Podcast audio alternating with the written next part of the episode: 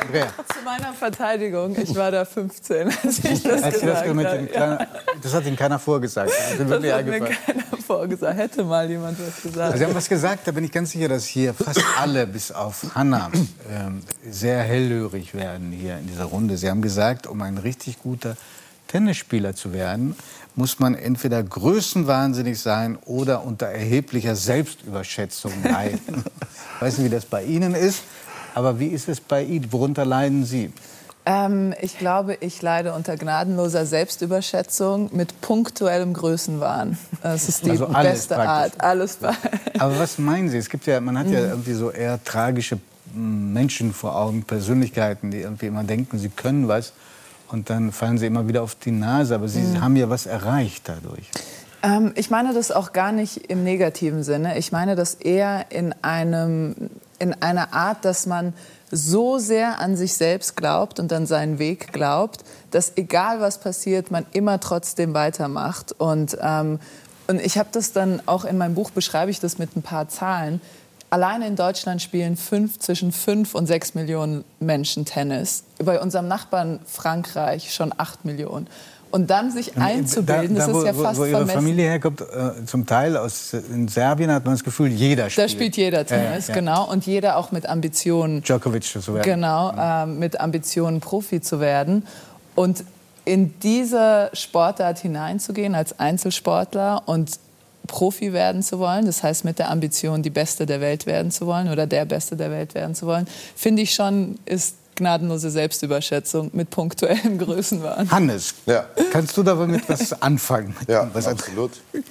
Also wenn dem Ganzen noch äh, restlose, äh, restloser Schreck ähm, folgt vor dieser Idee und man dann so da sitzt und denkt, was mache ich da und macht es dann trotzdem. Das finde ich eigentlich ist fast nur der spannendere Moment, dass man das ja erkennt. Es ist ja der Gegensatz zum Hochstapler, der, der durch die Welt läuft und meint, der ist der Größte, der reflektiert das ja nicht. Aber, aber Menschen wie du, die reflektieren es ja permanent und machen und dann zerlegt es die ja eigentlich in dem Moment psychisch. Und ich glaube, dann das, das genau, und das ist genau ein sehr guter Punkt, weil ich glaube, dass wahre gnadenlose Selbstüberschätzung nur auch mit ganz schlimmen Selbstzweifeln, Ja. also miteinander Hand in Hand gehen, sonst funktioniert es nicht. Mhm. Weil dann ist es wirklich nur, ähm, man denkt, man kann was und man kann es wirklich nicht. Weil ich habe, wie oft ich vor dem Match hinter der, also bevor ich auf den Platz gehe, da stand, denke, warum mache ich das eigentlich? Warum? Das, kennen, das kennen viele von uns. ich. Ja.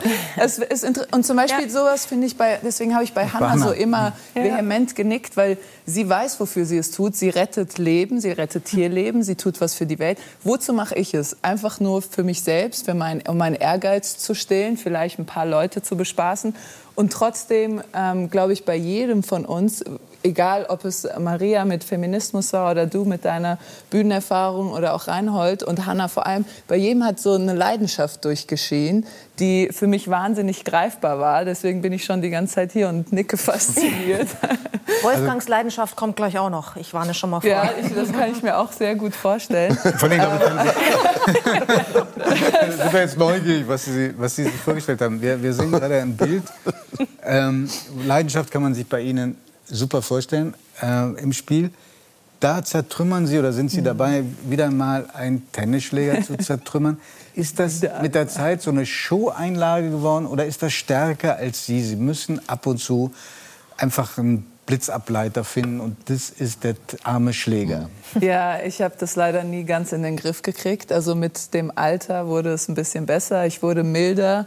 Ähm, aber ich habe alles versucht. Ich habe mit Sportpsychologen zusammengearbeitet, Meditation, autogenes Training. Die einem sagen, äh, also mit der Absicht, ich möchte nicht mehr so viele Schläger zertrümmern. Ja, oder einfach ähm, mit se- seiner Emotion. Also ich beschreibe es immer mit zwei Grenzen. Nach oben ist ähm, extrem euphorisch und nach unten ist extrem deprimiert. Und am besten für einen Tennisspieler ist es zwischen diesen zwei Linien zu sein. Natürlich mit kleinen Egal, Ausschreitungen. läuft. Genau, aber egal wie es gerade läuft zwischen den zwei Linien, dann kann man seine beste Leistung abrufen. Wenn es sehr euphorisch nach oben geht, kann es in dem Moment einen Schub geben, einen Adrenalinschub, aber der Einbruch kommt ganz schnell. Und natürlich, wenn man ganz nach unten geht, ist es offensichtlich ähm, schwierig. Ich habe irgendwann mal meine Schläger nach großen Königen und äh, Kaisern benannt, in der Hoffnung, dass ich dann einen persönlichen Zugang zu meinem. Schläger habe und den dann nicht zertrümmern werde. Und dann hat aber Cäsar musste dran glauben, denn das Cäsar ist auch eines gewaltvollen Todes dahin gegangen. Deswegen war das war es eigentlich vorprogrammiert. Es war keine gute Taktik. Ich habe ähm, durch dieses Buch, äh, das Sie geschrieben haben, auch erst verstanden, wa warum Tennisspieler sich so schnell und so oft wie ein Nichts fühlen. Mhm. Weil jedes Mal, wenn sie ausscheiden, ist es vorbei. ja, Ja, das ist, ähm, ich habe, als ich, während ich das Buch geschrieben habe, habe ich darüber nachgedacht, ob es eine andere Sportart gibt, die so funktioniert wie Tennis. Und mir kam auf Anhieb, ist mir keine eingefallen. Unser System funktioniert so, dass es immer ein K.O.-System gibt. Also was wir von der Fußballnationalmannschaft ab Viertelfinale kennen, dass wenn sie verlieren, sind sie raus. Das ist bei uns jede Woche. Wir spielen jede Woche ein Turnier. Und wenn man das Turnier nicht gewinnt, was im Tennisspielerleben zu 95 Prozent Der der, Fall Fall, ist. ist, verliert man am Ende und muss also eigentlich jede Woche mit einer Niederlage nach Hause gehen. Und nicht mit einer metaphorischen Niederlage. Das Publikum hat heute nicht so mitgemacht, sondern mit einer Niederlage, die als Resultat am Ende ähm, auf dem Blatt Papier steht. Und das macht vor allem, wenn man sehr jung ist. Und als ich sehr jung war, habe ich mich auch wahnsinnig über Siege und Niederlagen ähm, definiert. Und da können auch Siege manchmal gefährlich sein, weil man dann natürlich denkt, man ist der Größte. Und dann aber nach Niederlagen habe ich mich teilweise drei Tage lang in mein Hotelzimmer eingeschlossen und dachte, die ganze Welt weiß, dass ich verloren habe, was totaler Schwachsinn war. sich Es hat- geschämt? ich habe mich geschämt, ja. Und das ist natürlich, macht mit einem, man erzwingt sich quasi eine bipolare Störung auf, die überhaupt nicht da sein sollte, weil man sich zu sehr über diese Siege und Niederlagen definiert. es gibt einen anderen Satz, da bin ich gespannt, wie der Hannes darauf reagiert. Hannes, zum- du bist ich eine hier der Interpretation scheinbar. vielleicht auch Maria. Vielleicht auch Maria. Ja. Ähm, Sie, sa- Sie schreiben, seitdem ich ein besserer Mensch bin, spiele ich schlechter Tennis. Dann nickt er, dann nickt er an. Ja, ich weiß, was du meinst. Ich weiß, was du meinst. Das ist echt die Ironie. Ich glaube, des aber, Lebens. ja, aber das hat damit was zu tun, dass man sich über das definiert, doch vorher eben über Sieg und Niederlage und nur über den Ehrgeiz als innere Energie. Und wenn man äh, besserer Mensch ist, heißt ja innere Vielfalt haben, Fülle, Fülle haben. Das heißt, du, du, dir bleibt eben nicht nur dieser eine Move, äh, go, go, go, sondern du wirst weicher, du wirst äh, zerbrechlicher, Milder. Du wirst natürlich verletzlicher und dadurch ähm, bist du nicht, ist es, ist es nicht mehr diese, diese hundertprozentige äh, Fokussierung. Und Oder hat es auch mit Empathie zu tun, dass man plötzlich Ja, ja. das Gegenüber Ja, mehr spürt und, und das Gefühl hat, oh Gott, der, den, die darf ich doch jetzt gar nicht hier so vernichten am Platz. Ja, man wird angreifbarer in jeglicher Hinsicht. Und was auch dazu kommt, ich habe auch, als ich jung war, ganz viele meiner inneren Konflikte auf dem Platz manifestiert, in einer sehr ähm, safe, in einer Safe Zone, wirklich in einer sicheren Zone, weil ich konnte die andere vernichten auf eine martialische Art und Weise. Aber am Ende war es ja nicht ganz so schlimm. Es war ja nur Sport.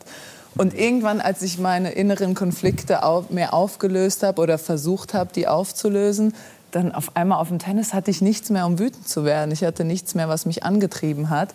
Und ähm, bei Michael Jordan, ich weiß nicht, habt ihr diese Doku gesehen, The Last Dance mit Michael Der Jordan? berühmtesten Basketballspieler der Geschichte. Genau. Und er hat sich bewusst Konflikte gesucht. Ja. Und es Um waren- die richtige Wut zu kriegen. ja, und es war eine Korinthenkackerei vor dem Herrn. Der hat mir nicht Hallo gesagt, den werde ich zerstören. Und so hat er ganze Saisons gespielt. Und das ist jetzt mein Ziel für nächstes Jahr. So die Sau rauszulassen. Ja, dass ich mir so Kleinigkeiten suche und mich dann darauf an, aufhänge und dann richtig beleidigt durch die Welt gehe. Giovanni Aber das Wolfgang Trepper wollte die ganze Zeit was sagen. So, Nein. Ja. ich, ich, ich kenne es jetzt nicht von Solosportarten, aber in Mannschaftssportarten sagt dir jeder, der eine Mannschaft zusammenstellt, wenn du nicht mindestens, kommt jetzt auf den Sport an, beim Handball 7, beim Fußball 11, wenn du nicht mindestens ein oder zwei richtige Arschlöcher in der Mannschaft hast, die bereit sind, über Leichen zu laufen und sich benehmen wie die Axt im Walde, holst du keinen einzigen Titel. Das äh, wenn Leute sind, die alle nett sind, freundlich, Empathie entwickeln und sagen, das muss ja nicht und die Welt geht auch nicht unter, wenn wir jetzt nicht dieses oder jenes machen, dann wird das nichts mit großen Titeln. Das ist so. Und deswegen bin ich hundertprozentig davon überzeugt, dass der Satz, den Giovanni zitiert hat, hundertprozentig richtig ist. Mhm. Ich frage mich gerade, ob Bergsteiger, wenn sie Extremleistungen abrufen wollen, das auch brauen, brauchen. Ob, ob sie das auch gebraucht haben, da, um darauf zu gehen. Ich meine, da muss man ja so viel Leidensfähigkeit mitbringen. Muss, braucht man da auch so eine innere... Aber mhm. bei uns ist das was anderes. Also ich sehe mich ja. auch als Bergsteiger als ja, Freelance. Ich habe mir selber eine Idee geschaffen, vielfach aus der Historie dann entnommen. Also früher hat jemand einmal äh, Hupalwand am Nanga Parbat. So kommt das. Mein bewunderter Hermann Pohl, also mehr habe ich niemand bewundert in meiner Jugend, hat den Nanga Parbat erstmals bestiegen und hat bei der Erstbesteigung diagonal in die Südwand hineinschauen können. Und hat dann später geschrieben, diese Wand ist so steil und so hoch und so schwierig, die wird nie durchstiegen werden. Und das war der Grund, um zu sagen, das möchte ich versuchen. Genau das. Ohne jetzt irgendwelche Wut oder Emotionen an den Hermann Pohl abzulassen, der schon lange tot war, den ich natürlich nicht kannte, den ich nur bewunderte, sondern als Anregung, daraus ein Projekt zu machen und dieses Projekt dann umzusetzen. Ja. Andrea, ähm, jenseits der Wut, ja, mich hat, mich äh, hat immer schon interessiert bei allen Menschen, die was Herausragendes geleistet haben oder leisten, ja, woher die Energie. In deinem Falle ähm, war, war das auch sehr dankbar, dieser Frage nachzugehen, weil du ganz viel darüber schreibst. Ja, ich glaube, ich habe das ganze Buch geschrieben, um mir selbst zu erklären, wo eigentlich mein Ehrgeiz herkommt. Wo kommt der denn? Also erklären Sie es noch uns allen. Aber dann kauft ja keiner das Buch mehr, oder? Warum? Gegenteil. Nein, das ich mache nur Spaß. Ähm, meine Erklärung, also ich habe irgendwann mal musste ich mit der Idee klarkommen, dass es vielleicht einfach meine Persönlichkeitsstruktur ist. Aber in dem Buch erkläre ich mir es mit mehreren Sachen. Einerseits, meine Eltern sind aus dem damaligen Jugoslawien nach Deutschland gekommen. Und ich habe diesen allseits bekannten Migrationshintergrund, den wir immer wieder so schön in den Mund nehmen. Und meine Eltern ähm, haben früher alles, was sie uns Kindern mitgegeben haben, war nicht aufzufallen. Ihr müsst euch anpassen. Wir sind in einer neuen Gesellschaft. Wir müssen zeigen, dass wir dazugehören. Wir, die Leute denken sowieso schon, wir sind komisch, wir sind anders. Wir müssen dazugehören. Wir dürfen nicht auffallen. Das hat sich bei mir als Kind, war ich nur fähig, schwarz und weiß zu sehen. Das hat sich bei mir dahingehend manifestiert, dass ich dachte, ich muss die Beste werden. Es reicht nicht nur nicht aufzufallen, ich muss dazugehören, ich muss zur Elite gehören. Zur Elite, was ist schon eine Elite? Aber das war immer mein Antrieb, dazugehören zu wollen, nicht auffallen zu wollen, ähm, ganz viele Sachen, dann ist Tennis schon auch ein Sport, der wohlhabende Menschen eher anzieht, aufgrund dieser das, Art, wie der Sport aufgebaut ist. Das waren Sie ja nicht, weil am Anfang haben Sie alle in einem Raum gelebt. Genau, wir waren. Dann kamen Sie allerdings in ein Reihenhaus, ja. eine klassische Integrations- und Aufstiegsgeschichte. Ja, und das fand ich so äh, interessant. Das Reihenhaus kommt auch in dem Buch immer wieder vor. Mhm. Und für mich ist das wirklich ein Symbol für den Aufstieg meiner Eltern in der Gesellschaft. Und irgendwann später, als ich dann erwachsen wurde, habe ich festgestellt, dass das Reihenhaus mit Garten eigentlich so ein bisschen klassisch spießbürgerliches Symbol äh, in Deutschland ist. Und für mich war es das nicht. Für mich war es ein Aufstieg meiner Eltern durch harte Arbeit. Und deswegen kommt es immer wieder darin vor. Und deswegen reite ich so darauf rum. Und haben wir das jetzt richtig verstanden, dass das Gutwerden beim Tennis auch ein, eine Möglichkeit war, sich zugehörig oder gleichwertig zu den anderen, die fremd waren, oder aber zu denen man gehören wollte, zu fühlen? Es war eine Abkürzung, glaube ich. Mhm. Ähm, Studium, Arbeit, guter Job, das hätte Jahre gekostet. Im Tennis musste ich nur ein gutes Turnier spielen mit 19 Jahren und ich stand auf einmal in allen Zeitungen. Und das war für mich die Abkürzung dahin, ähm, dahingehend, dass ich dann, und das äh, Ironische an dieser Geschichte ist, dass ich mich trotzdem niemals zugehörig gefühlt habe, sondern alles, was ich dachte, was ich brauche, ähm, in der Weltrangliste aufsteigen, in der Zeitung zu stehen, alles, was ich in, mir, in meinem Kopf auf, ausgemalt habe, hat niemals zu dieser inneren Zufriedenheit geführt, was mich wahrscheinlich dann auch weiter antreibt und was mir diesen Gilt das Stoff bis heute? Gibt. Fühlen sich immer noch nicht zugehörig?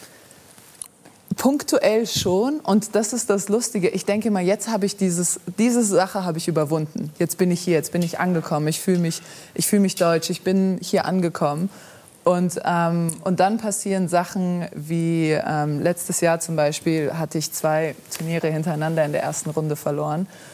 Und auf einmal habe ich in jedem Match angefangen zu zittern. Und ich konnte nicht mehr spielen. Ich konnte nicht, keinen Ball mehr schlagen. Mir ging es gut körperlich. Ich hab, es war alles okay. Mein Puls war okay, alles. Ich habe immer angefangen zu zittern. Und, ähm, und irgendwann wurde mir bewusst, dass wenn ich das nächste Turnier verliere in der ersten Runde, falle ich aus den Top 100 raus. Und das war für mich diese symbolische Grenze. Wenn ich aus den besten 100 der Welt falle, bin ich wieder raus. Dann ist alles wieder weg.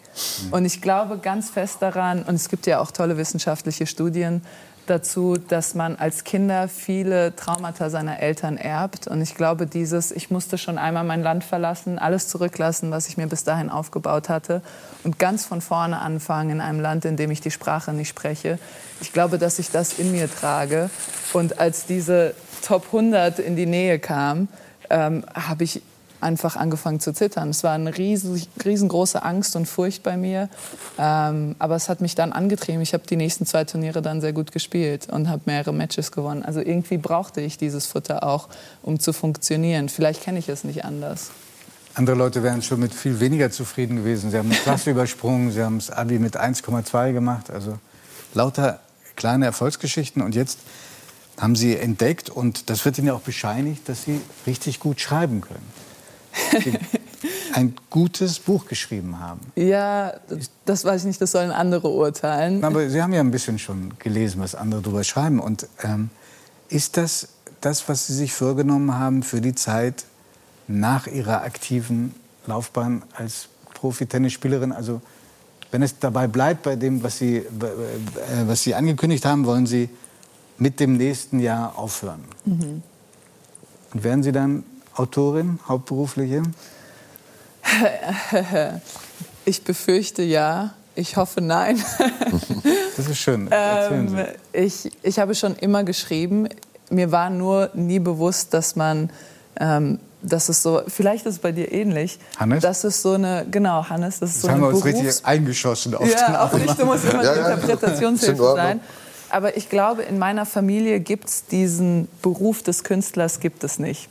Ich weiß nicht, ob das was mit Migrationshintergrund zu tun hat oder mit der Art des Milieus, aus dem meine Familie kommt, wirklich Arbeitermilieu. Da wird man nicht Künstler als Beruf, das wird man nicht, sondern man wird andere Sachen und man hat Hobbys. Man schreibt als Hobby und man kann Gitarre spielen als Hobby. Ich hatte mal einen Freund, der war Schlagzeuger, den habe ich das erste Mal mit nach Hause gebracht und hat mein Vater ihn gefragt, und was machst du so? Ich gesagt, ich spiele Schlagzeug. Und er so, oh cool, ich spiele auch Gitarre.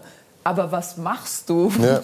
beruflich? Ja, und er so, ja, ich spiele Schlagzeug. Ich aber hast du studiert? Ich habe Schlagzeug, ich habe Musik studiert, Aber ich meine, habe Schlagzeug da, studiert. also da, da haben Sie, zeigen Sie eine gewisse Kontinuität, weil jetzt sind Sie mit einem Geiger zusammen. Genau. Hat Ihr Vater diese Frage auch gestellt? Ja, den hat er eben auch gestellt, aber da habe ich ihm vorher gesagt, Vater, bitte frag ihn nicht, was er macht. Ich sag's dir jetzt schon, er ist Geiger. Und dann hat er natürlich gesagt, ja, so mit Geige kann man da Geld verdienen. Zumindest mit dem Verkauf von Geigen kann man. Ein Und, ähm, und die Ironie an der ganzen Sache ist, was ich am meisten gehasst habe, als ich noch ganz jung war und Tennis gespielt habe, wenn Leute mich gefragt haben, ähm, was machst du so in deinem Leben? Ich habe gesagt, ich bin Tennisspielerin und dann kam die Frage, ja, kann man davon eigentlich leben? Und mein Vater ist der Erste, der diese Frage an Künstler und ähnliche unkonventionelle Menschen ähm, stellt. Deswegen war Autorin für mich nie ähm, ein Berufsweg, aber jetzt ähm, steht, liegt dieses Buch da auf dem Tisch und ähm, und wahrscheinlich wird irgendwann hoffentlich noch mal ein Buch auf dem Tisch liegen. Und ich bin ziemlich sicher, dass egal was Sie machen werden nach Ihrer Karriere als Tennisspielerin, Sie damit Erfolg haben werden. Vielen Dank. Dankeschön.